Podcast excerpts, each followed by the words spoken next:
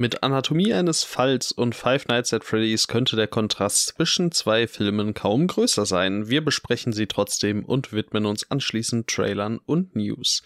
In diesem Segment geht es unter anderem um die ersten Eindrücke zum neuen Planet der Affen-Film, Terrifier 3 und natürlich noch eine ganze Menge mehr.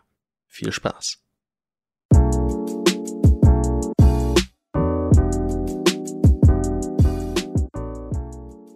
Hallo Lukas! Hey, hier ist Lukas und was geht ab bei dir, Timmy? Ey, gar nicht so viel. Wie geht's dir? Ähm, es geht. Heute Morgen hatte ich noch ziemlich äh, krasse Halsschmerzen. Die sind ein bisschen verflogen. Mhm. Ich fühle mich trotzdem noch ein bisschen angeschlagen wie ein Fußballer, mhm. wenn er einen Muskelfaserriss hat. Aber so an sich ähm, bin ich bereit dafür, diese wundervolle Folge aufzunehmen. Und äh, wie geht es dir? Ja, mir geht's auch gut. Ich saß heute über über zwei Stunden, glaube ich, insgesamt am Schnitt unserer nächsten Folge. Oho.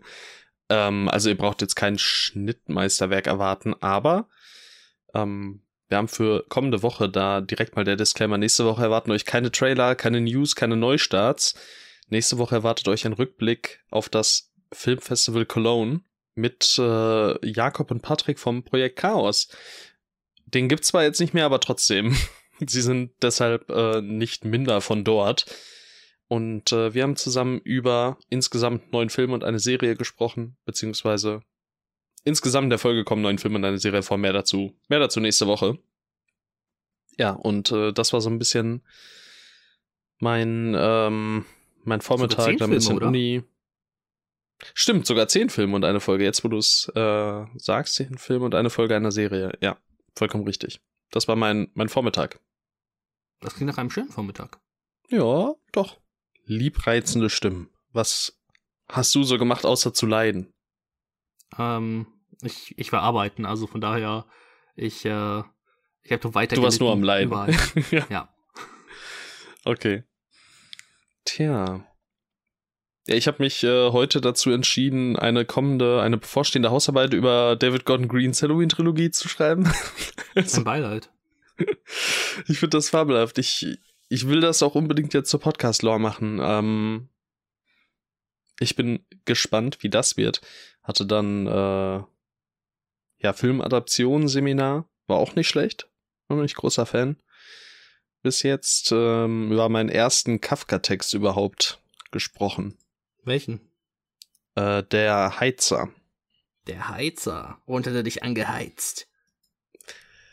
Äh, ja, er hat mich angeheizt in dem Sinne, dass ich definitiv interessiert bin, mehr Kafka zu lesen. Ähm, er hat mich nicht in der Hinsicht angeheizt, dass ich das jetzt so atemberaubend fand. Mhm. Wurde aber auch aufgeklärt, dass so die ähm, Werke, die einem bei Kafka so, in, Kafka so in den Sinn kommen, also die Verwandlung der Prozess, auch die außergewöhnlichsten in Anführungszeichen sind. Also die äh, surrealsten und so. Ja, und mit die Verwandlung konnte ich schon nicht viel anfangen, so von daher. Ich bin das, ja nicht so äh, heiß auf mehr. Mein erster Berührungspunkt mit Kafka war im Grunde die äh, Haruki Murakami Kurzgeschichte Samsa in Love, in dem äh, die Verwandlung quasi umgedreht wird. Da verwandelt sich, was ist eine Kakerlake, ne?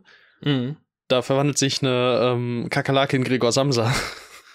Und ähm, muss dann damit klarkommen, jetzt als Mensch zu leben. Das war, das war nicht schlecht. Das klingt cool. Ja, musst du auch mal reinlesen. Also Murakami hat ja auch Drive My Car zum Beispiel geschrieben oder Burning. Vielleicht äh, wäre das was für dich. Gerade so das Kurzgeschichten, vielleicht mhm. äh, könnte was sein. Das Problem war bei, bei mir und die Verwandlung auch nicht, äh, was der Inhalt war, sondern wie es geschrieben war. So damit kam ich einfach oh, nicht okay. so gut zurecht. Ähm, beziehungsweise ich fand es einfach ähm, scheußlich zu lesen. Und von daher, ja. Tja, so ist es.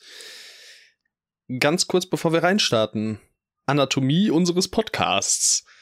Ähm, wir äh, sprechen über Anatomie eines Falls, über Five Nights at Freddy's, Trailer und News. Und das war's. Die Timestamps findet ihr in der Infobox, wo ihr auch unseren Linktree findet, über den ihr zu sämtlichen Social Media Accounts von uns kommt, aber auch zu spezifischen Accounts, beispielsweise auf deinen YouTube-Kanal oder ähm, ihr könnt zugreifen auf die Trailer und News, die wir eben in dieser Folge besprechen. Dementsprechend dürfte sich ein Klick lohnen und um das Ganze abzurunden, äh, folgt uns doch gerne überall dort. Ähm, lasst uns eine Bewertung hier da. Wir würden uns sehr über fünf Sterne freuen auf Spotify. Und äh, Feedback gerne nach der Folge ebenfalls in die Kommentare, wo auch immer ihr es hinterlassen wollt.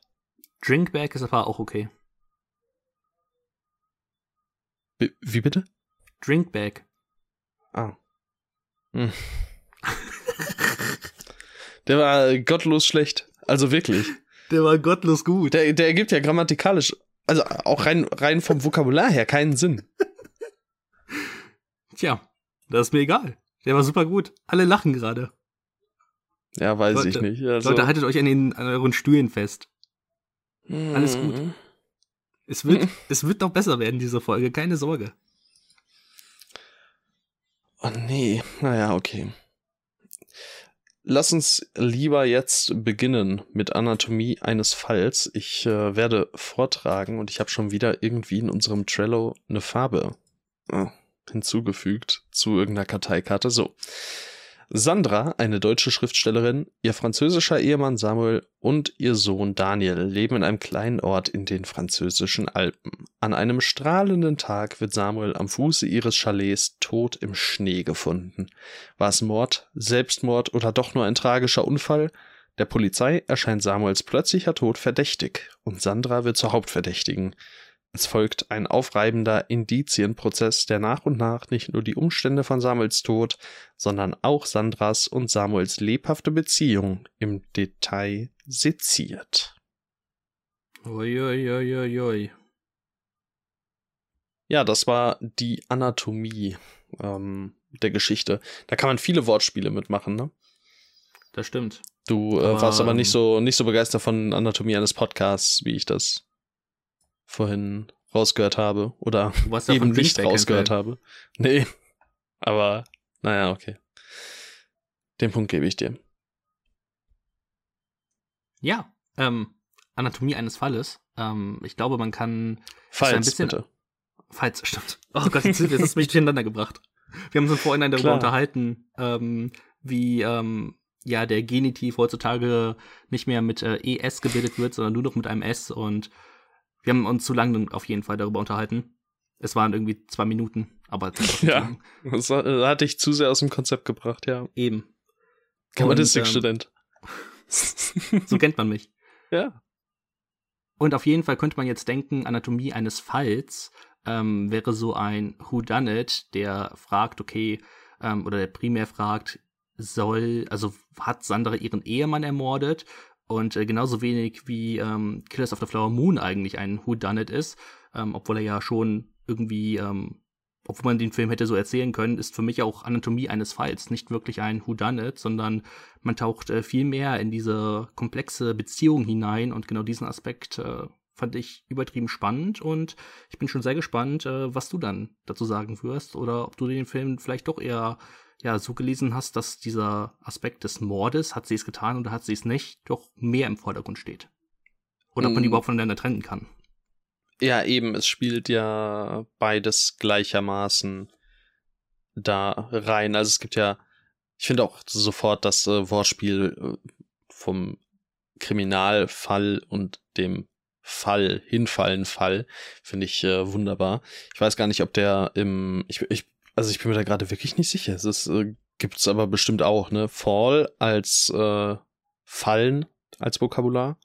Bestimmt. Äh, beziehungsweise als Justizfall. Ich habe keinen blassen Schimmer, ey. In dem Fall übrigens äh, Anglistik-Student hier. Ne? auch noch. Also, hm. Ja, Two Fall gibt's, aber The Fall, ja, okay, doch, er ist ja, aber der Case? Naja, ist mir jetzt auch egal. Naja, hm, ich weiß nicht, was mich da geritten hat jetzt.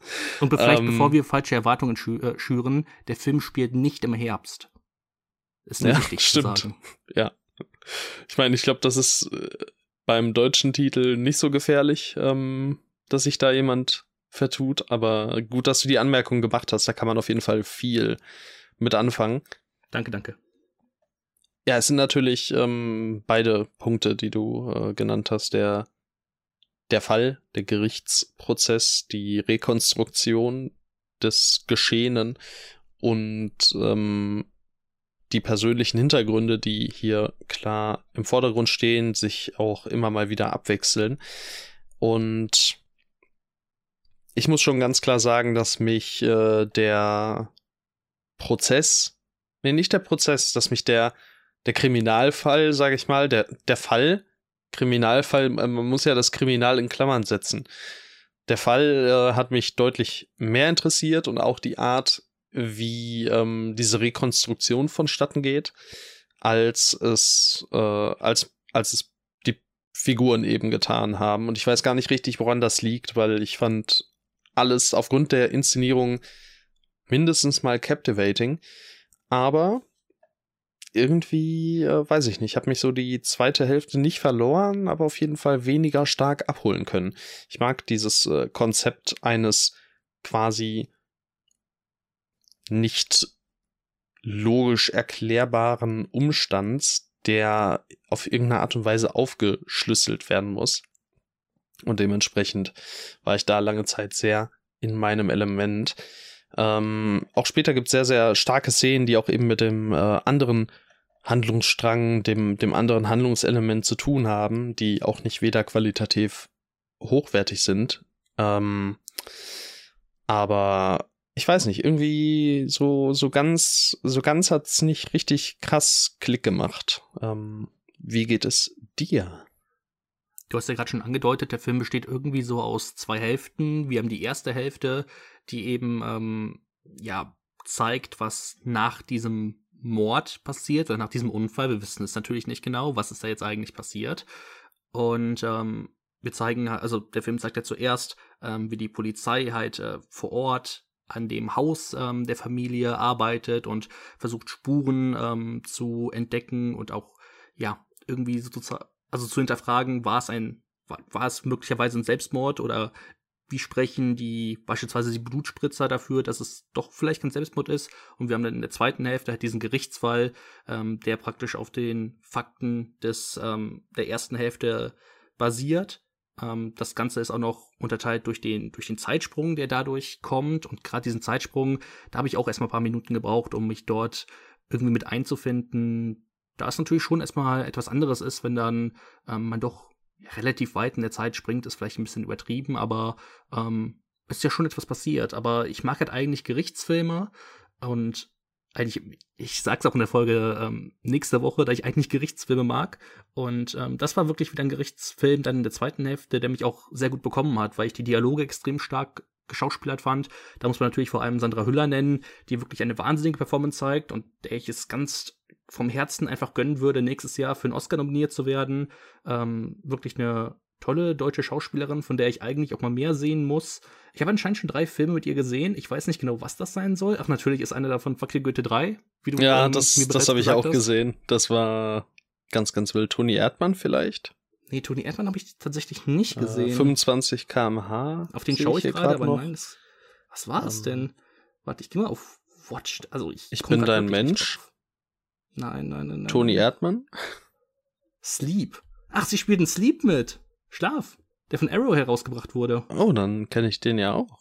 Ja, eben. Krass. Der wird mir gar nicht. Wo ist er denn? Ganz weit unten. Ah, da. Oh, der unten. hat so ein merkwürdiges Poster. Ja, ja ich äh, kenne sie natürlich auch noch aus äh, Sibyl, den ich ja schon mal angesprochen habe, auch von der gleichen hm. Regisseurin. Ähm, ja, an der Stelle auch nochmal empfehlenswert. Ich sehe aber gerade auch, sie ist in The Zone of Interest. Hm. Und ähm, ja, dementsprechend sehen wir sie ja dann relativ zeitnah nochmal. Ja, und ich finde, sie ist auf jeden Fall grandios in diesem Film. Also sie ist in jeder Szene, in der sie dabei ist, eine absolute Schauspielerin und ja, auf ähm, ihr liegt dieser ganz, das ganze Rampenlicht und gerade dann auch, ähm, wenn es zu der Interaktion mit ihrem, mit ihrem Sohn geht, ähm, der praktisch der wichtigste Zeuge auch im Prozess ist, ähm, um zu gucken, okay, gibt es vielleicht irgendwelche, also hat ihr Sohn vielleicht irgendwas mitbekommen, wodurch äh, sie später für Mord verurteilt werden könnte.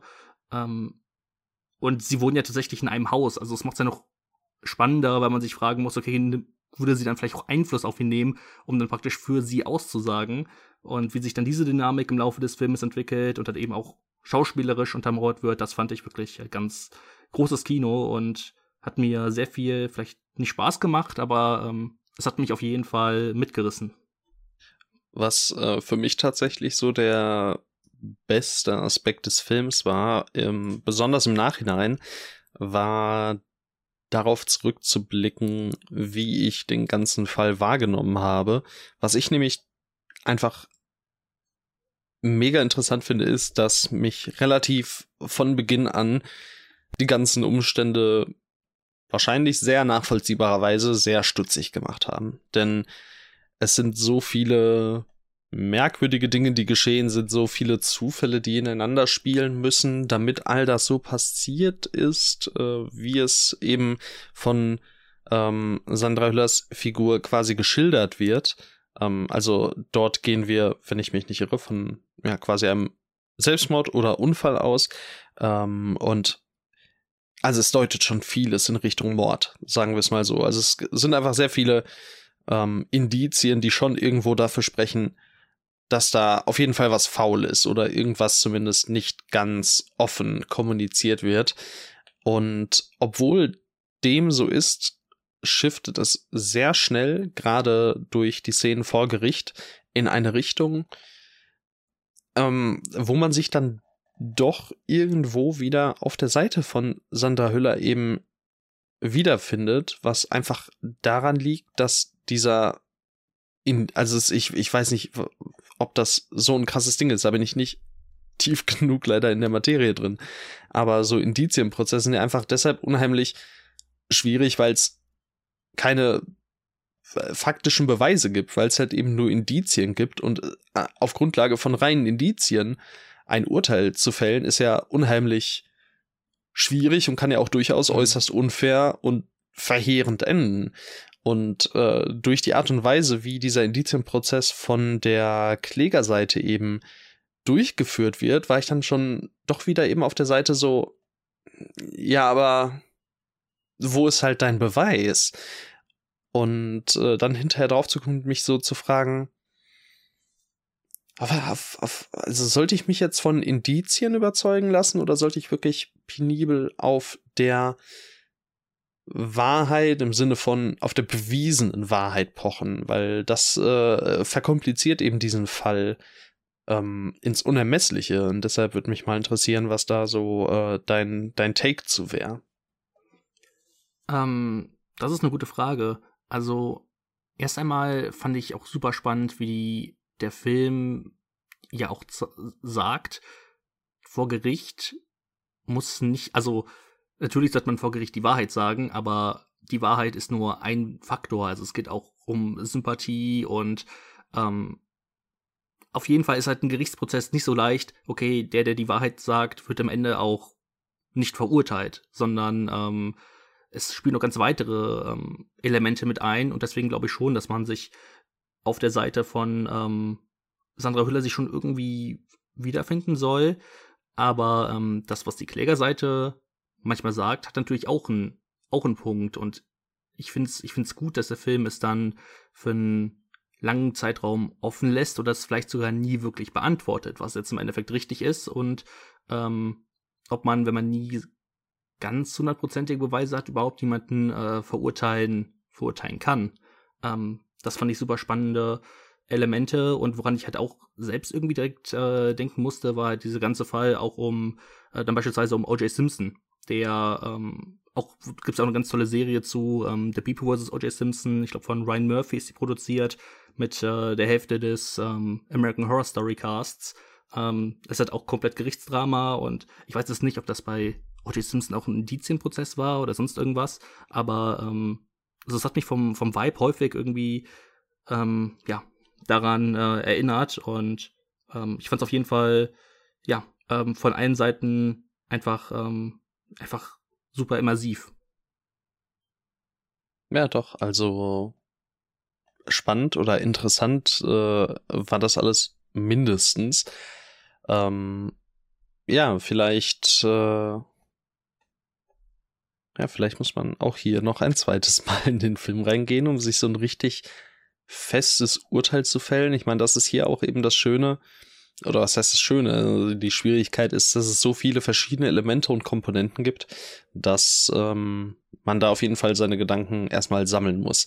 Und äh, das fand ich wahrscheinlich dann hinten raus spannender als mindestens mal die zweite Hälfte des Films, was ein bisschen böse klingt.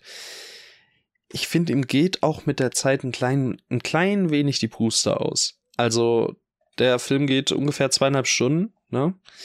Ähm, das, das war mir dann hinten raus vielleicht doch ein paar Minütchen, gerade vor Gericht, äh, zu lang. Aber im Großen und Ganzen äh, war ich, war ich auch von Anatomy of a Fall angetan, ähm, hatte meinen Spaß und ich meine gerade die erste Hälfte und dann halt auch später, wie gesagt, es gibt immer wieder auch in den im Teil äh, quasi, der mich dann nicht mehr so voll und ganz umgehauen hat oder so. Auch da gibt es immer noch mehr als genug Stellen, die äh, ich wirklich gut fand oder die zumindest auch ähm, einfach objektiv einfach sehr, sehr gut waren. Ähm, von daher äh, klare Sehempfehlung an der Stelle. Absolut. Ähm, Gerade diese eine Szene, in der ähm, ein Tonband auftaucht und man in diesen Dialoggefecht zwischen Sandra und Samuel eintaucht, das war für mich ähm, eine so grandios geschauspielte Szene, aber auch von den Dialogen her, wie real sich das angefühlt hat und ja, das war einfach, das war einfach wirklich so ein richtig krasser Moment, in dem man einfach wirklich auch im Kopf an nichts anderes gedacht hat, außer an diese, außer an das, was halt gesagt wurde. Und äh, man auch irgendwie selbst darüber nachgedacht hat, okay, was, was bedeutet das eigentlich jetzt für den Prozess oder bedeutet es überhaupt irgendwas für den Prozess? Und das war, also das war wirklich so ein Moment, der hat mich wieder so stark mitgerissen. Ich kann schon verstehen, wenn man hin und wieder sich denkt, okay, ähm, der, der könnte ein bisschen mehr zur Pötte kommen. Aber er hat halt immer wieder diese Momente, die mich halt so vollkommen mitgerissen haben und bei denen ich dann auch, oder wo ich dann akzeptieren konnte, okay, dann an den Stellen ähm, nimmt er ein bisschen die Luft raus und dann zieht er aber mit genau solchen Momenten wieder den Zuschauer komplett rein. Und das fand ich dann einfach insgesamt, ähm, ja, einfach super stark. Oder auch die, die ähm, Beziehung zwischen Danielle und dieser einen Betreuerin vom Gericht, die ihn dann äh, zu Hause begleitet, sowas ähm, oder ein paar Szenen zwischen den beiden. Ähm, es gibt einfach so viele Verbindungen zwischen Figuren und Charakterdynamiken, die ich so spannend fand und so auch in dieser Form noch nie gesehen habe, dass ich ähm, da einfach wirklich ähm, begeistert war. Ja, sehr schön dann äh, können wir an der Stelle wirklich nur sagen, macht euch sehr, sehr gerne ein eigenes Bild von Anatomy of a Fall, Anatomie eines Falls, ähm, falls er denn bei euch läuft. Ich weiß nicht, wie, ob er limitiert bei dir läuft, also limitiert im Sinne von der Anzahl an Kinos, aber ich äh, musste hier schon suchen. Gab es ein Kino in Bochum, das ihn gezeigt hat. Ich weiß gar nicht genau, wie das in, wie das in Köln jetzt beispielsweise ist, ähm, weil er lief halt direkt in meinem, also in einem meiner Stammkinos und deswegen, ähm, ja, habe ich da gar nicht großartig noch auf anderen, bei anderen Kinos geguckt, aber ich hoffe schon, ja. dass der, ähm, ja, sein äh, Publikum finden wird und auch seine Kinos finden wird, denn ja, der hat's echt ähm, einfach verdient und ich kann mir auch gut vorstellen, ich glaube, haben wir gar nicht erwähnt, also wir hatten schon mal erwähnt irgendwann vor ein paar Folgen, aber der hat ja auch die Goldene Palme gewonnen. Ähm, Stimmt, ja. Cannes und wird deswegen bestimmt auch bei den Oscars in gewisser Weise eine Rolle spielen, so ist das Ja, Drehbuch. ich, ich glaube auch Sandra Hüller eben, die wird bestimmt, die wird bestimmt zumindest nominiert werden und dann läuft der Film wahrscheinlich in den deutschen Kinos sowieso noch mal sechs Wochen. Ja, also von daher. Ähm, Was okay ist. Nicht, ist es okay, ja. Ähm, also macht euch keine Gedanken, falls er jetzt noch nicht kommen sollte, ähm, dann wird er bestimmt spätestens äh, Richtung Oscarzeit noch mal in den deutschen ja. Kinos laufen, wenn alles gut läuft. Januar, Februar, März. Irgendwie so. Ja. Du hast einen Film geschaut, ähm, in dem es um fünf Nächte geht, in einer Pizzeria. Ja, in der Pizzeria. Ich habe Five Nights äh, at Freddy's geguckt und äh, ich glaube, ich lese erstmal vor, was die Inhaltsangabe sagt. Five Nights at Freddy's erzählt von Mike Schmidt, der bei Freddy Fazbear's Pizza einen Posten als Wachmann antritt. Doch gleich im Verlauf der ersten Nacht muss er erkennen, dass die Nachtschicht in dem verlassenen Restaurant alles andere als ruhig werden wird. Ja, ähm, Five Nights at Freddy's kennen bestimmt oder haben zumindest die meisten schon mal von dem äh, gleichnamigen Videospiel gehört oder der gleichnamigen Video Videospielreihe. Ich kenne mich ehrlich gesagt 0,0 damit aus. Ich glaube, ich habe sogar irgendwann mal ein Five Nights at Freddy's irgendwie fürs Handy gespielt und ich habe es nie verstanden. Ich habe keine Ahnung, was man da machen musste. Und deswegen beruht meine äh, Erfahrung von Five Nights at Freddy's auf ähm, fünf Minuten, in denen ich als äh, 14- oder 15-Jähriger probiert habe, irgendwas auf meinem Handy einzustellen und es hat nicht funktioniert und ich, ich hatte keine guten Erfahrungen, will ich damit sagen, okay. Hast du Five Nights äh, at Freddy's Erfahrungen? Ich hab's auch mal, ich glaube Teil 1 habe ich auch mal gespielt ähm, oder angespielt, aber ich war auch irgendwie nicht so richtig angetan davon, war da aber auch, als das aufging, zugegebenermaßen noch äh, an einem Punkt, in dem ich glaube ich nicht ja so interessiert auch gerade an so Horrorkram war und von mhm. daher ähm, habe ich da noch recht schnell davon abgelassen. Nee, das war auch nicht so richtig meins. Genauso wie ähm, ich auch Slenderman natürlich voll mitbekommen habe und auch mal angespielt habe, aber auch da halt einfach zu desinteressiert war, um, um diesen Hype quasi damals mitzunehmen. Glaub, aber da kam immerhin zeitnah ein Film, also keine Ahnung, mhm. was der jetzt hier irgendwie acht Jahre nach dem Hype soll. Das ist auch eine gute Frage. So, wer ist eigentlich die, die Zielgruppe für diesen Film? Aber warte, so ist, doch, ist doch eigentlich total schlau, weil jetzt konnten sie. Ah, nee, der ist ja nicht mal R-rated, ne? Der ist ja nicht mal ab 16, glaube ich. In Deutschland ist der ab 16. Oh, okay, aber ist in den USA auf jeden Fall nicht R-rated, weil. Ah. Weil ähm, sonst wäre es ja sehr smart gewesen, dann, dann hätten sie den Film ja R-rated machen können, weil die ganzen Kinder, die damals Hype davon waren, jetzt alt genug sind, um in den Film zu gehen. Aber. Nein, das ist das Problem ja. tatsächlich. Ähm, Five Nights at Freddy's hat nämlich heutzutage auch immer noch extrem viele jüngere Fans, also jüngere Fans, will ich damit sagen, so 12- bis 14-Jährige. Der ist wohl immer noch übertrieben gehypt. Und äh, deswegen habe ich auch auf, ähm, ich bin hin und wieder noch auf Facebook, okay? Greift mich nicht an. Ja, 23 Jahre alt, ich bin manchmal noch auf Facebook, lasst mich. Ähm, auf jeden Fall wurden mir da immer wieder Posts zugespült von irgendwelchen Kinos, die geschrieben haben, Leute, wir können euch mit euren Kindern nicht in Five Nights at Freddy's lassen, weil FSK 16, auch wenn die Erwachsenen dabei sind, das geht nicht. FSK 16 heißt, du darfst den erst ab 16 sehen. Und das ist das große Problem für diese Zielgruppe, weil wäre der FSK 12, dann könnte man dem so viel mehr verzeihen, denn ähm, der ist nicht wirklich der, ist, der hat halt kein Gore, der ist nicht blutig. Ähm, der hat ein paar Stellen, in denen er es ähm, so ein bisschen andeutet, aber ähm, er geht halt nie irgendwie stärker all in. Passt auch, so wie ich das verstanden habe, nicht zu den Videospielen, aber dann würde es zumindest in dem Sinne mehr Sinn ergeben, wäre der halt ab beispielsweise in Deutschland ab zwölf Jahren freigegeben, damit die Zielgruppe, die diesen Film wirklich sehen möchte und die sich mit Five Nights at Freddy's auskennt, den halt auch sehen könnte. Ähm, so fragt man sich so ein bisschen, also wen willst du jetzt genau überzeugen? Und auch wenn man sich dann den, den Letterbox Average anguckt von 2,6, wirklich gut ist das jetzt nicht. Es ist auch keine Vollkatastrophe, denn der hat schon irgendwo seinen Charme. Beispielsweise die Animatronics, die sind äh, wirklich fabelhaft. Ähm, die, an denen konnte man sich nicht satt sehen, weil sie halt auch nicht aus CGI bestehen, sondern die sind halt echt und das sieht unfassbar cool aus. Das hat so einen ganz eigenen Look und sie sind auch einfach so ein bisschen creepy. Ich ähm, ja, fand die einfach vom Design her ganz, ganz toll. Aber ähm, man fragt sich halt, für wen soll dieser Film sein? Ähm, er dauert auch zu lang mit seinen 110 Minuten. Der darf halt niemals 110 Minuten dauern. Ähm, das war mir auch neu, dass der so lange ist. Das ist wirklich eine Frechheit.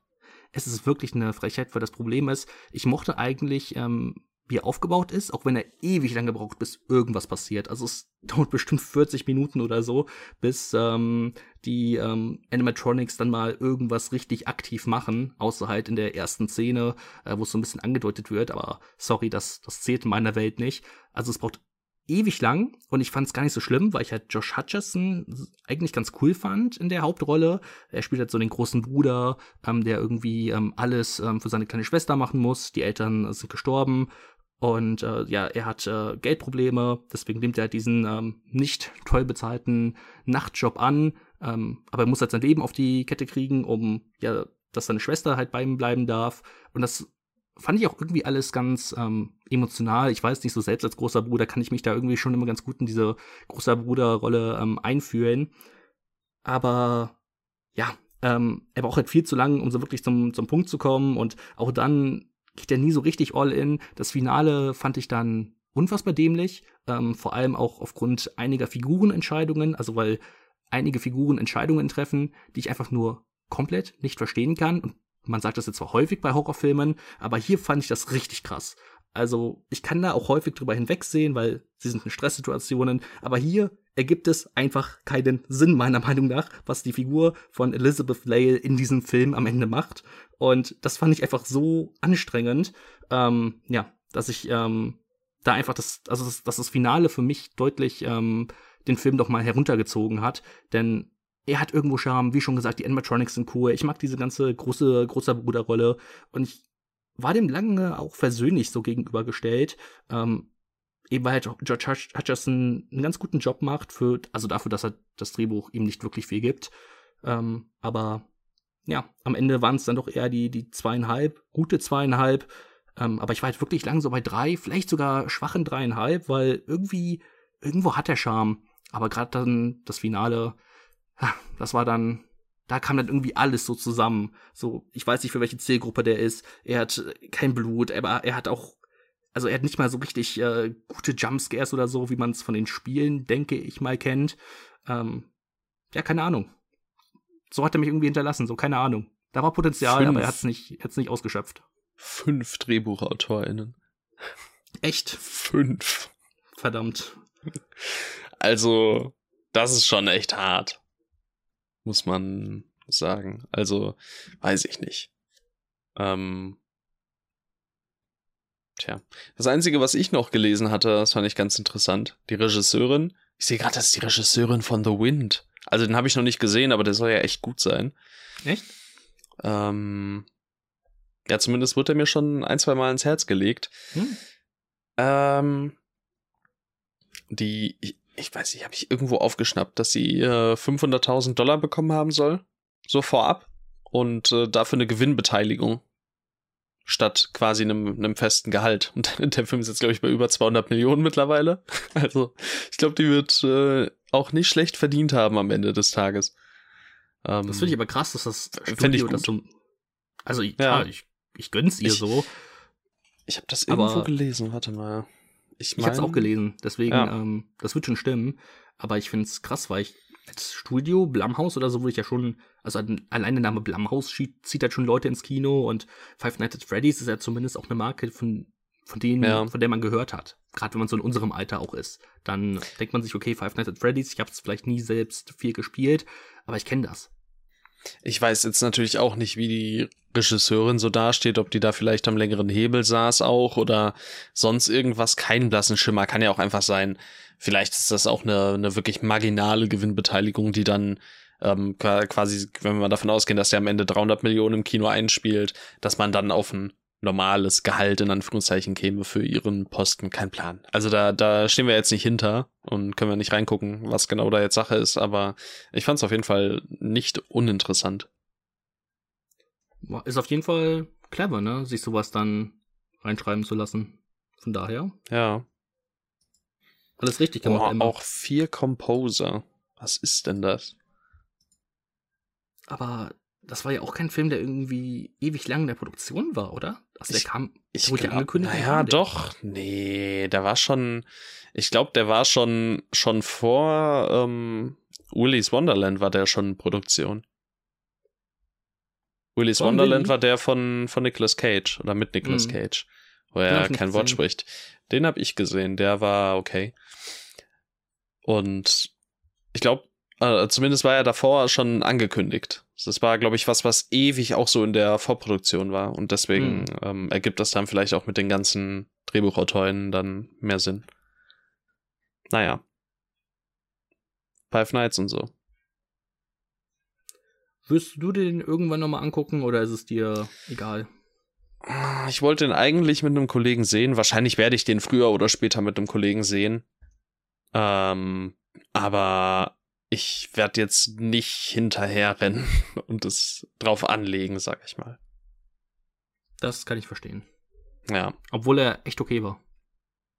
Ja, das glaube ich. Also, ich kann mir auch schwer vorstellen, dass das jetzt ein totaler Reinfall sein soll, aber. Hm, ne? Ja, aber. Also für Blumhouse-Verhältnisse war der gut. Also für moderne Blumhouse. Okay, ja. Ja, da gibt's ja auch immer solche und solche. Hast du mitbekommen, dass da irgendein äh, Film rauskommen soll? Imaginary oder Imaginarium oder so? Nein. Wo äh, das, ich, ich weiß bis jetzt nicht, ob das, ob das ein, Tro ein Troll ist. Da, ähm, irgendwie mit, da, da sollen die, die, die Zuschauer ihre Augen schließen und sich den Plot selbst zusammen. Sehr clever. Oder? Ich glaube, das ist Quatsch gewesen. Ich glaube, diese, diese Tagline, also auf Letterbox steht auch was. Also hier steht als, als, als Tagline steht hier Close your eyes and use your imagination. Aber in der Beschreibung steht, a woman returns to her childhood home to discover that the imaginary friend she left behind is very real and very unhappy she left. Die Frage ist, hat der Film vielleicht nur eine Audiospur und kein Bild?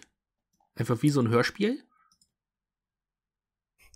Also hier steht ein Editor, aber kein Cinematographer.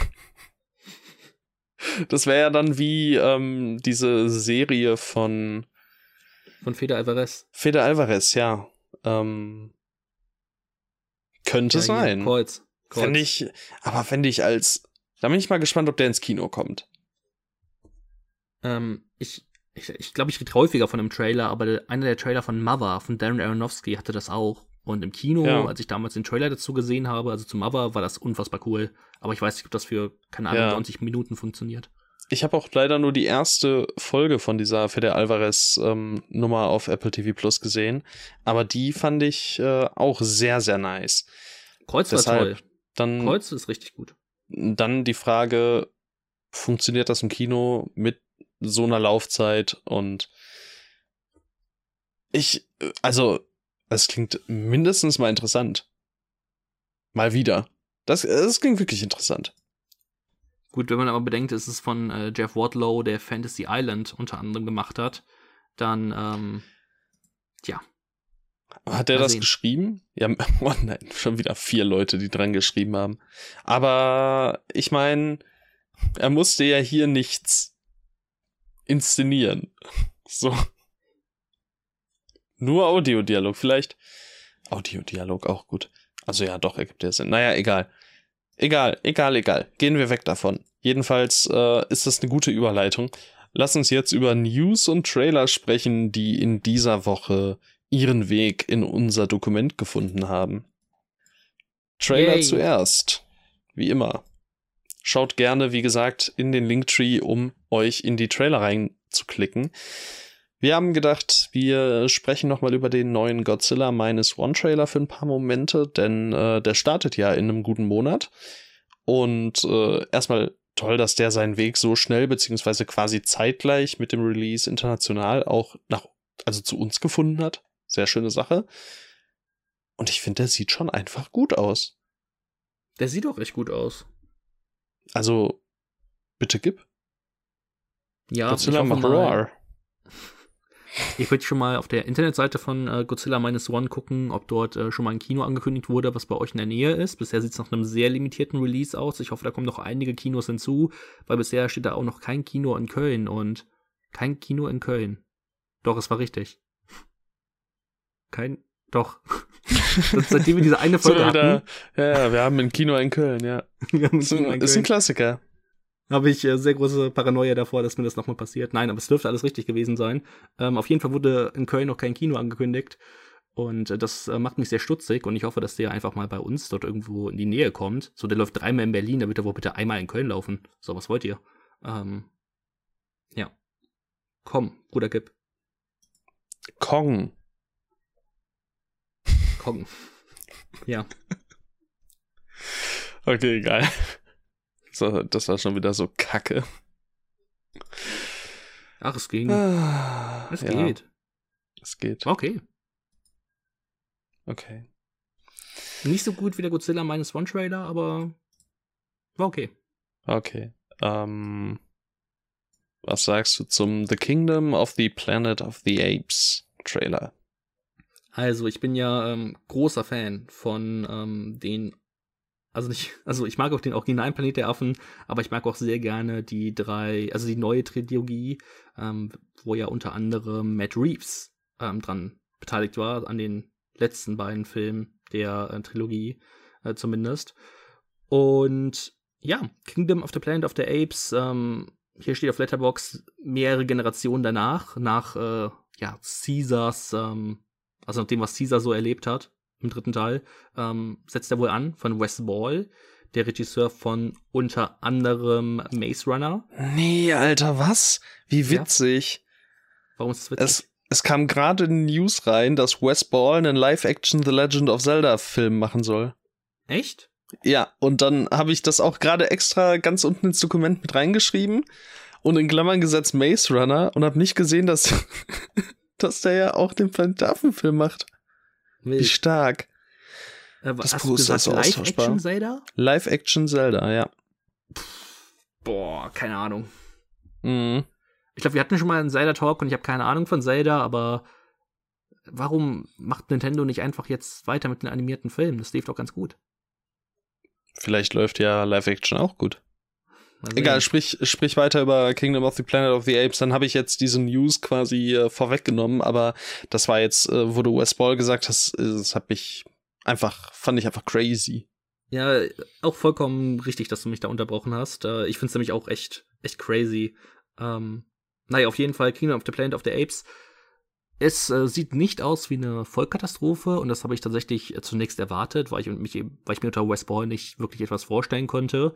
Ähm, aber ich, ich mag halt diese, diese Welt, die halt vollkommen von Pflanzen überwuchert ist. Du hast gesagt, du bekommst da so leichte ähm, The Last of Us Vibes ähm, unter anderem. Mhm. Und ich sehe das absolut. Ähm, aber ja, ähm, ich frage mich halt, was willst du da großartig erzählen? Und haben wir nicht eigentlich schon alles gesehen? Ich finde es auch ein bisschen befremdlich, wie die Affen jetzt einfach normales Englisch sprechen. So, vielleicht ja. macht das durch die Evolution irgendwie Sinn, aber ah, keine, es, es wirkt irgendwie so, so lächerlich und keine Ahnung, ich, ich weiß nicht, ob das für 120 Minuten oder so funktioniert. Da finde ich, hat das, ähm, hat der Originale, also nicht die Originalen, sondern das, die Remake-Trilogie deutlich mehr Charme, ähm, wo man einfach merkt, okay, die, die Affen müssen wirklich dafür kämpfen, um diese Worte herauszubringen. Und jedes Wort hat irgendwie dadurch auch so, auch so Gewicht. Gewicht, ja. Und das hat, spürt man halt hier null. Die Bilder sind ganz nett ähm, oder ganz gut. Wirkt halt wie normales Blockbuster-Kino heutzutage. Ähm, das heißt, an sich sieht's nicht schlecht aus, aber ja, wenn ich das vergleiche mit dem, was ich halt zu den ähm, Remakes oder zu der neuen Trilogie empfinde, dann ist es schon eher. Das ist wirklich ähm, gut. Ja, schon leicht enttäuschend. Oder einfach egal. Also, wir haben drei von vier der AutorInnen, die auch an Avatar 2, 3 und 4 mitsitzen. Vereinzelt okay. mitgearbeitet haben an unter anderem den ersten beiden neuen Planet Affen-Filmen, aber auch an mhm. Jurassic World und Mulan. Oder eben an Filmen wie Terminator Genesis. Ähm ja, es sieht mäßig aus, finde ich. Ähm, noch dazu eben ja, einfach, ich weiß nicht, ich, ich finde einfach äh, kurz zu meinem Eindruck vom Trailer und so, es wirkt ja wie ein Videospiel-Trailer. Es ist sehr viel, was auf mich irgendwie doch ziemlich uncanny gewirkt hat. Ich finde, das Poster sieht irgendwie so nichtssagend, also es ist ja, ist ja natürlich kein, kein Kriterium, das man unbedingt zu Rate ziehen müsste, aber das Poster sieht so nichtssagend aus und so viel, so viel davon sieht so wirklich identitätslos aus nicht unbedingt eigenständig im Sinne von einer gewissen Handschrift oder so und ich weiß nicht. Also ich meine, ich war jetzt auch kein großer Fan der ähm, neuen Trilogie quasi. Ich bin da durch äh, meine Kindheit einfach sehr vom Original geprägt, sage ich mal. Teil 1 finde ich toll, 2 und 3 haben auch noch ihre ihre ihre Punkte, die sie sehenswert machen die neuen Filme sind auch auf keinen Fall schlecht. Das will ich damit gar nicht sagen, aber sie äh, haben mich dann nicht mehr so mitgerissen. Aber vielleicht ändert sich das bei Rewatches. Ähm, Kingdom of the Planet of the Apes tut mir bisher nicht viel geben. Das war so tolles Deutsch. Ich hasse mich selber. Ja, und ich meine, da möchte man auch vielleicht nicht so viel hineininterpretieren, aber ich sehe da auch niemanden so wirklich im Cast, der mich da so richtig heiß drauf macht. Ich weiß es einfach nicht. Ich glaube einfach nicht, dass es, dass es nötig ist, dass dieser Film existiert. Ähm, vielleicht täusche ich mich ja übertrieben und ich würde mich darüber freuen, aber mhm. ähm, ich glaube, das wird einfach so ein Ding, dass äh, keine Vollkatastrophe wird. Es wird okay. Wahrscheinlich, vielleicht hat man sogar zwei Stunden so halbwegs Spaß, aber ja, das ähm, wird, glaube ich, nichts, was mir irgendwie länger im Gedächtnis bleiben wird. Ja, und weil du es ja eben auch hattest bei Five Nights at Freddy's. Hier war es ja tatsächlich, finde ich, so. Der wurde irgendwie announced, dann gab es auf einmal ein Poster, dann gab es irgendwie erste Bilder, jetzt der Trailer da und dann nächstes Jahr kommt er.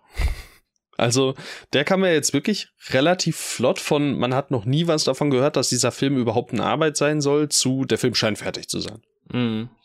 Und das ist irgendwie auch so ein bisschen, weiß ich nicht. Ja, mal sehen. Ja, der Keine ist in der Postproduktion. Ja, der 23. Soll ja Mai. Ja. ja, genau, im ersten Halbjahr. Crazy. Krass. Gut, ähm, dann hätten wir Five Nights Five Nights at Freddy's, dann hätten wir The Kingdom of the Planet of the Apes auch ähm, abgehakt. The Fall Guy, ein neuer Film von David Leach, seines Zeichens unter anderem Regisseur von Bullet Train. Und ähm, den fand ich ja nicht so stark. Bin jetzt hier nach dem Trailer auch nicht so übertrieben äh, angefixt, aber ich muss sagen, zumindest unterhaltsam sah es dann doch aus. Ja, ähm, was ich halt cool finde, ist, dass der Film halt sich um den Stuntman dreht. Und ja. bekanntlich kommt ja David Leach aus dem, also er war ja Stuntman. Und deswegen ist es doch eigentlich, also deswegen finde ich es einfach cool, dass er diesen, dem Stuntman-Beruf auch irgendwie so ein, so ein Tribut zollen möchte und zeigen möchte, hey, das ist, ist ein cooler Job. Also, ähm, die bekommen irgendwie viel zu wenig Aufmerksamkeit dafür, was für krasse Dinge die eigentlich machen. Ähm, ohne Stuntman wären einfach so viele krasse ähm, Filme in den vergangenen Jahren oder in den vergangenen Jahrzehnten einfach nicht möglich gewesen.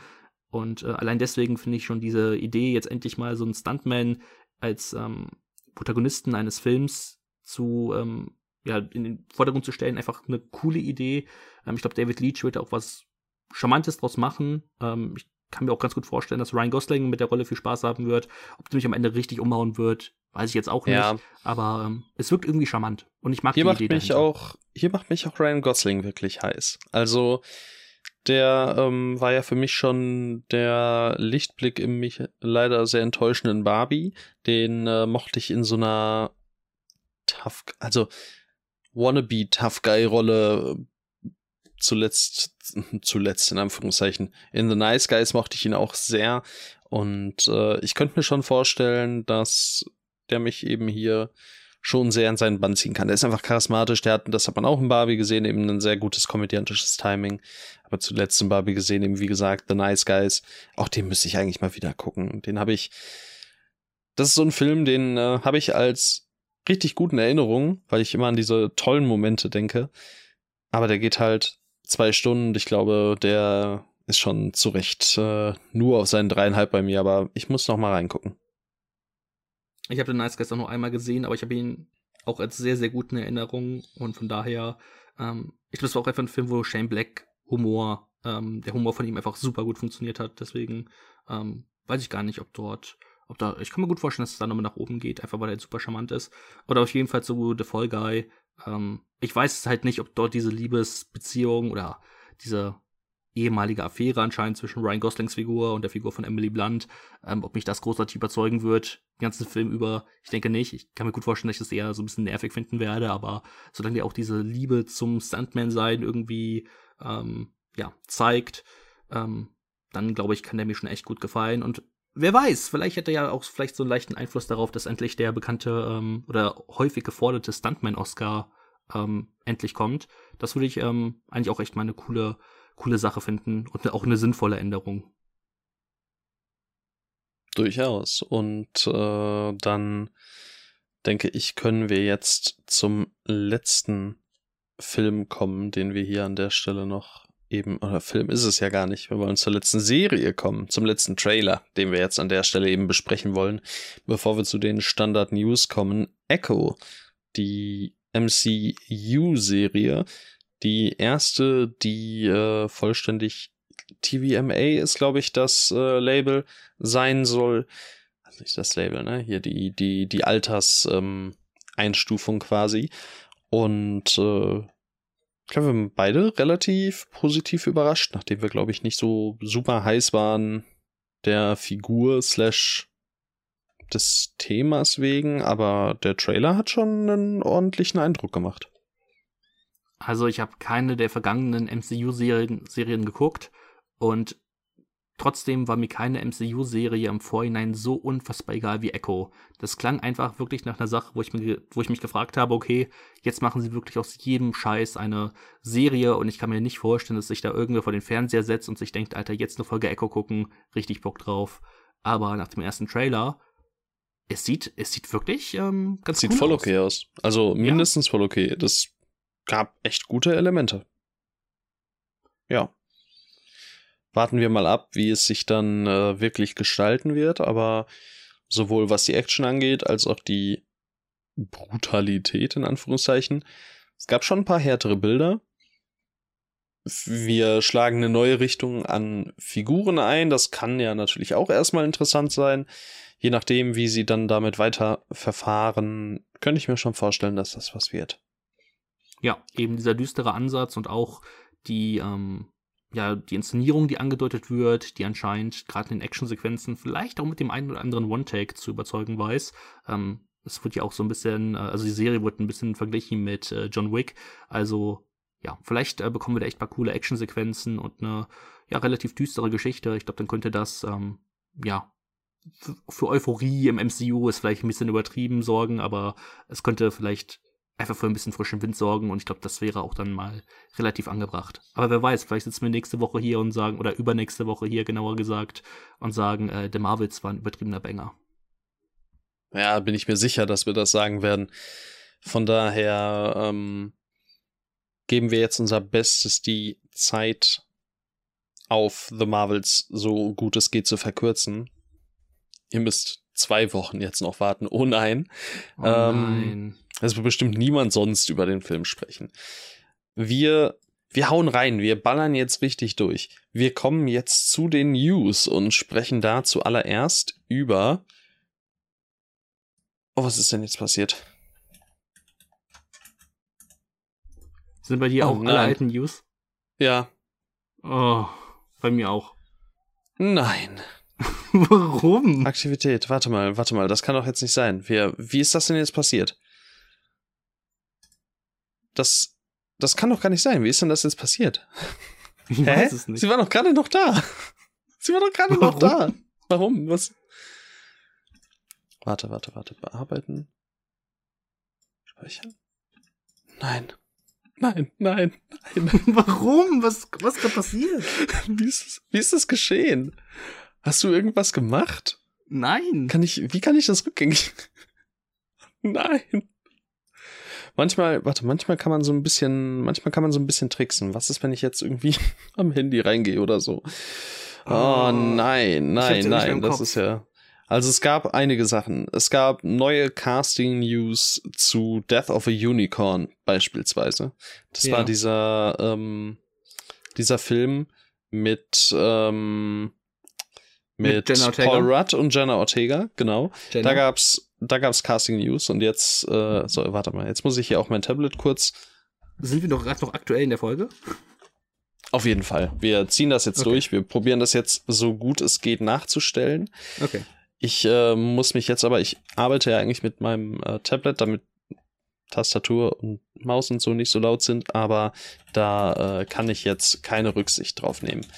Death of a Unicorn. Alex Schaffman, neue Casting News neben Paul Rudd, Jenna Ortega, Will Poulter, Richard E. Grant und äh, hier stehen noch weitere, aber ich glaube, die hatte ich da gar nicht. Anthony Kerrigan, Thea Leoni, Sunita Mani, Jessica Heinz und Steve Park. Das war eine der News. Oh Mann, das wird richtig, richtig ekelig. Es gab was zu Terrifier 3? Terrifier 3, wir haben ein erstes Bild und ein, also ein erstes äh, Behind-the-Scenes-Bild und ein erstes Poster. Probiere ich euch auch äh, beides irgendwie zu verlinken, wenn wir wieder darauf stoßen. Ähm, das Poster sieht richtig stark aus. Hast du das gesehen? Äh, ja. Ja, ist, also ich finde, das macht schon Laune. Ich könnte mir echt gut vorstellen, dass der wieder sehr unterhaltsam wird. Und ähm, ja, das ist, das ist eine tolle Sache. Äh, ich außerdem, war ja auch etwas, ich mhm. war ja auch etwas skeptisch bei dem ähm, Weihnachts-Setting, ähm, aber es passt perfekt zur Art. Zumindest jetzt laut den ersten äh, Bildern und dem Poster. Ja. Deswegen, ähm, ich glaube, da war jegliche Unruhe äh, meinerseits so ein bisschen übertrieben. Ich glaube, das könnte ähm, sehr gut zueinander passen. Ja, dann war auf jeden Fall eine der News, die wir auch mit drin hatten, dass äh, Marvel ein neues Label eröffnet hat, und zwar hm. Marvel Spotlight. Da sollen deutlich bodenständigere und ähm, ja, weniger ja, das, das große Ganze voranschreitende äh, Geschichten wohl erzählt werden. Einfach welche, die ähm, ja, einfach sich mehr austoben können. Das macht ja DC aktuell auch so ein bisschen damit Filmen wie Joker beispielsweise oder The Batman außerhalb eines großen Universums. Ich glaube, Spotlight erzählt schon noch in Universe, aber halt ein bisschen distanzierter. Und äh, da könnte wohl Blade einer der ersten Filme sein, der eben unter dieses Label fällt, denn der Regisseur Jan Demange hat ähm, gesagt, dass der Film Rated A wird. Ach, cool. Das wäre auf jeden Fall eine coole Sache. Ja, da. Ich würde trotzdem abwarten, aber ja, doch, das klingt schon erstmal nicht schlecht. Das macht ihn nicht automatisch gut, aber ein Blade ab zwölf Jahren wäre schon wirklich, ähm, ja, fragwürdig gewesen. Ja, ich glaube auch, dass das äh, vielleicht höchstwahrscheinlich nicht so sonderlich gut hingehauen hätte. Hast du noch eine News? Sonst hätte ich noch eine, die drin ja, war. Ja, mach du mal ähm, Luca Guadagnino ja, äh, sagt, stimmt. dass äh, Scarface und auch sein Audrey Hepburn Biopic nicht mehr passieren ähm, oder nicht mehr weiter produziert werden. Das heißt, ähm, ja, schade, schätze ich, irgendwie. Ja, schon. Wir hatten uns ja mal über Scarface ausgetauscht im Podcast und unsere Casting-Ideen in den Raum geworfen. Ist natürlich schade, dass sich da jetzt keine von bewahrheiten wird hm. ähm, in nächster Zeit. Ja. Das stimmt. Sehr traurig. Wäre natürlich sehr gut geworden und es wären sicherlich, es wären sicherlich alle davon äh, wahr gewesen. Was hättest du lieber gehabt, Scarface oder Audrey Hepburn Biopic? Ich denke mal Scarface. Ja? Ja, schon. Weil warum nicht? Warum, warum Audrey Hepburn? also nur Front, aber. Person. Ja, kann ich nicht kurz beurteilen, weiß ich nicht viel von. Ich glaube, sie hat sich auch sehr viel so für einfach für gute Sachen eingesetzt. So für UNICEF und sowas. Also, ja. meine Ehrenfrau. Nice. Äh, ein Like auf einem Post unseres Insta-Accounts gleich Liebe für Audrey. Stark. So muss es sein. Jawohl. Ja, aber es sieht so aus, als wären das so die News gewesen. Jetzt sind wir, jetzt sind wir krass durchgerattert, weil wir so unsicher waren. haben uns wenig Zeit genommen, aber ehrlicherweise war da jetzt auch nicht so viel dabei, was große Besprechungen erfordert hätte, denke ich. Ja, sonst kann man ja vielleicht noch einmal in Ruhe erwähnen, ja, Jenna Ortega wurde in dieser Folge wieder erwähnt. Ich bin auch sehr glücklich darüber. Ähm, und weil ich, glaube ich, auch gelesen habe, ich meine, das war in Bezug auf ähm, The Death of a Unicorn. Sollte da nicht ähm, John Carpenter den Score machen? Da habe ich gar nichts von mitbekommen. Ähm, dann versuche ich das vielleicht mal herauszufinden, weil ich meinte, das habe ich, ähm, hab ich mitbekommen und ich. Richard E. Grant soll da wohl auch gecastet werden, worden sein in okay. Death of a Unicorn. Das sehe ich jetzt gerade noch. Äh, und dann noch eine Sache, während du da suchst. Ähm, scheinbar haben Marvel-Verantwortliche die Idee in den Raum geworfen, einen Marvel, äh, einen Avengers-Film mit dem Originalcast von Avengers nochmal zu machen, womit man dann eben auch Black Widow und Iron Man von den Toten zurückholen würde und auch halt eben beispielsweise Captain America de-retiren würde. Ähm, keine Ahnung, da, da, da wurde sich wohl auch noch nicht drauf geeinigt. Das ist noch nichts, was irgendwie feststeht oder so, aber klang erstmal auch nach einer Idee, die irgendwie sehr merkwürdig klingt. Die sind todesverzweifelt. Ich glaube auch. Ich finde das so geil. die so richtig todesverzweifelt sind und keine Ahnung mehr haben, womit sie. Also ich meine, die Filme sind jetzt nicht unerfolgreich, aber es, ist nicht, es sind nicht mehr die hohen Zeiten. Wie damals, es sollte, äh, es sollte ja eigentlich auch kein Problem sein, diese Filme statt für 200 Millionen für 50 Millionen zu produzieren. Dann würde man alleine ja schon das Vierfache. Also man, man würde nur noch ein Viertel bezahlen und würde dann wieder Cass Plus machen und man könnte diese Filme auch für 50 bis 100 Millionen machen. Sorry, aber The Creator hat es gezeigt, dass sehr viel mit deutlich weniger Geld geht. Es geht schon. Sie schaufeln sich ihr Grab halt selbst. Das stimmt. Ihr Grab. Also die, die schaufeln sich kein Grab, aber ja. Ich habe übrigens herausgefunden, äh, ja, John Carpenter macht den Score für Death of a Unicorn. Das ist so wild. ich hätte doch nicht gedacht, dass es so ein Film ist, bei dem das großartig passt, aber vielleicht nee, ist es ja auch ja, so leichte 80s-Vibes oder so, oder 70er-Vibes. Wäre super ja. geil. Klingt sehr, sehr spannend. Kommt jetzt auf jeden Fall bei meiner ähm, meist erwarteten Liste sehr, sehr weit nach oben. Ja, so weit würde ich jetzt allein des Scores wegen nicht gehen, aber ja, er, ich habe ihn, auf, hab ihn auf jeden Fall auch äh, auf der Liste, beziehungsweise setze ihn da jetzt drauf, wenn er da noch nicht ist. Stark. Hast du gehört, Jenna? Meld dich mal. Gut, damit können wir, denke ich mal, uns aus den News rauskehren. Ähm, das lief und deutlich haben, besser, als ich erwartet habe. Ja, mal wieder eine kurze Folge. Ich meinte in Bezug auch eher auf die News, aber ähm, ja, wir haben alles. Wir haben alles irgendwie, also kein Schimmer, wie das passiert ist jetzt auch wieder, aber. Das war naja. todeskomisch. Ja, vor allem gibt es nicht irgendwie eine Möglichkeit, vergangene Veränderungen einzusehen oder so. Also das muss doch eigentlich irgendwie gehen. Aktivität. Hm. Steht da irgendwas? Nee. Hm. Naja. Sehr, sehr komisch. Sehr, sehr also, Leute, komisch. Falls ihr Trello benutzt, seid ein bisschen vorsichtig und speichert lieber die Sachen doppelt und dreifach ab. Ja. Ja. Naja. Gut. Was machen wir jetzt? Wollen wir eine Partie Schnick, Schnuck, Schnuck spielen? Äh, also Schere, Stein, Papier und auf. Also, wir machen quasi Schere, Stein, Papier und dann sagen wir, was wir nehmen? Ja. Okay. Schere. Warte, sagen wir es zusammen oder? Ich weiß nicht, ob wir es zusammen hinbekommen. Wir sagen es zusammen. Ich zähle von ich, 3, 2, 1 und nach 1 Schere, Stein, Papier und dann kurze Pause und dann sagen wir es, okay? Okay. 3, 2, 1. Schere, Schere Stein, Stein Papier, Papier, Stein. Stein. Oh. das ist so dumm. Jetzt müssen wir noch eine Runde machen. Ja. 3, 2, 1. Schere, Schere Stein, Stein, Papier, Papier, Schere. Papier. ja. Nein. Das ist doch so ein Scheiß. Oh mein ah, Gott. Das stark. ist so ein Scheiß. Oh das war das Beste in der Folge. das war auf jeden Fall sehr lustig. Ähm, ich war auch sehr, sehr kurz davor. Ich glaube, wir haben uns gegenseitig so ein bisschen outbrained, weil ich war sehr lange auf der Schiene. Ich nehme einfach auch Stein. Mhm. Also ich nehme wieder Stein. Ähm, weil du denkst, ich würde jetzt Papier nehmen, weil ich denken könnte, du nimmst wieder Stein. Dann habe ich gedacht, ich hab nein, so warte, warte, wenn, wenn er denkt, ich nehme wieder Stein, dann nimmt er Papier und dann nehme ich Schere, yeah.